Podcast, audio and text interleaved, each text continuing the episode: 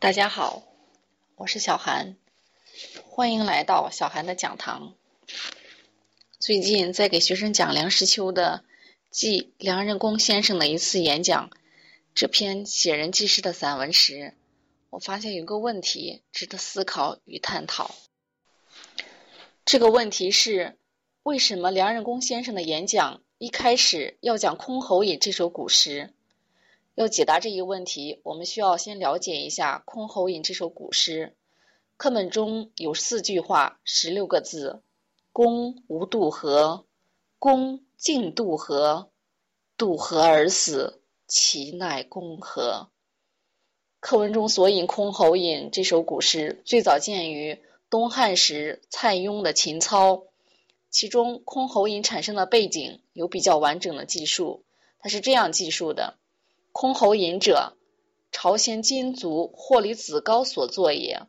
子高乘次船以着，有一白首狂夫，披发提壶，涉河而渡。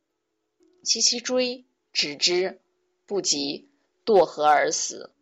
乃嚎天吁兮，鼓箜篌而歌曰：“公无渡河，公尽渡河，堕河而死，当奈公何？”曲中，自投河而死。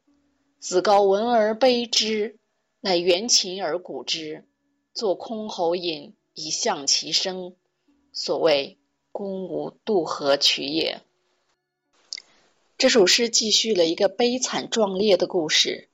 渡河的是一个白首狂夫，渡河没有成功，死去了。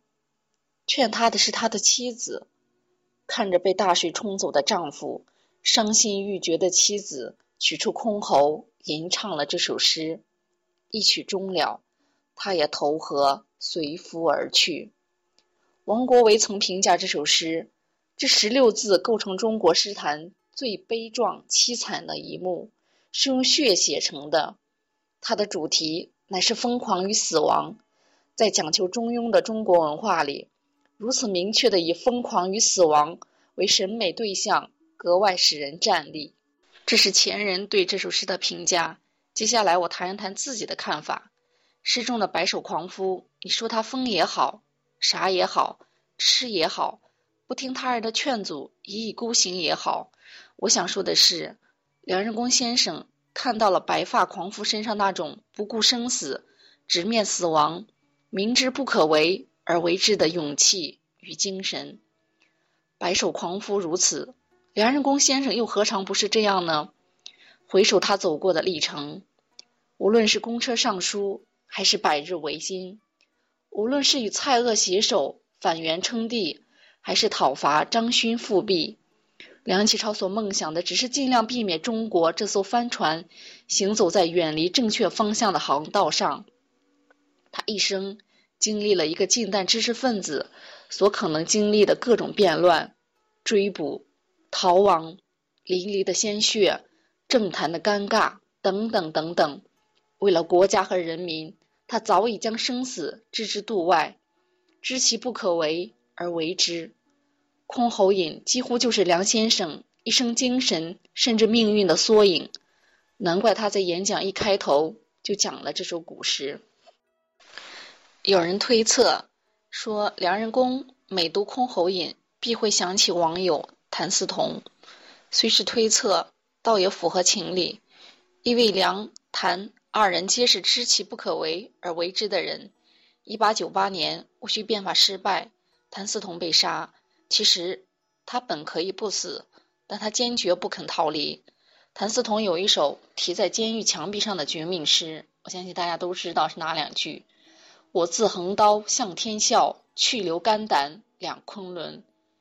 我想，梁任公先生是由《箜篌引》中渡河人想起了甘愿牺牲以救国民的谭嗣同，他的勇气与爱国情操，让梁任公先生为之敬仰，为之感慨。谭嗣同临行前说：“有心杀贼，无力回天，死得其所，快哉快哉。”我想，梁任公先生如此之悲，也正是因为他自己的满腔爱国情怀。好，我们来总结一下为什么梁任公先生的演讲一开始要讲《箜篌引》这首古诗？第一个，由《箜篌引》中渡河人想起了他自己；第二个，由《箜篌引》中的渡河人想起了他的网友谭嗣同。最后，我和大家聊一聊《箜篌引》这首诗的无穷魅力。诗中提到了河流，河流是自然界中的一种存在。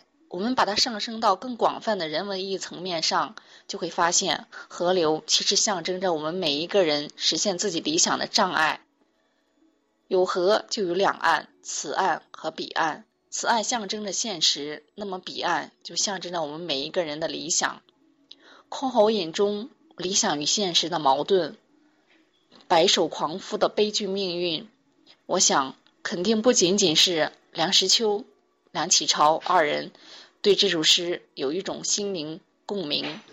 任何经历过理想与现实矛盾，却始终执着于理想的人，读到这首诗，都会有一种共通的、发自内心的感慨。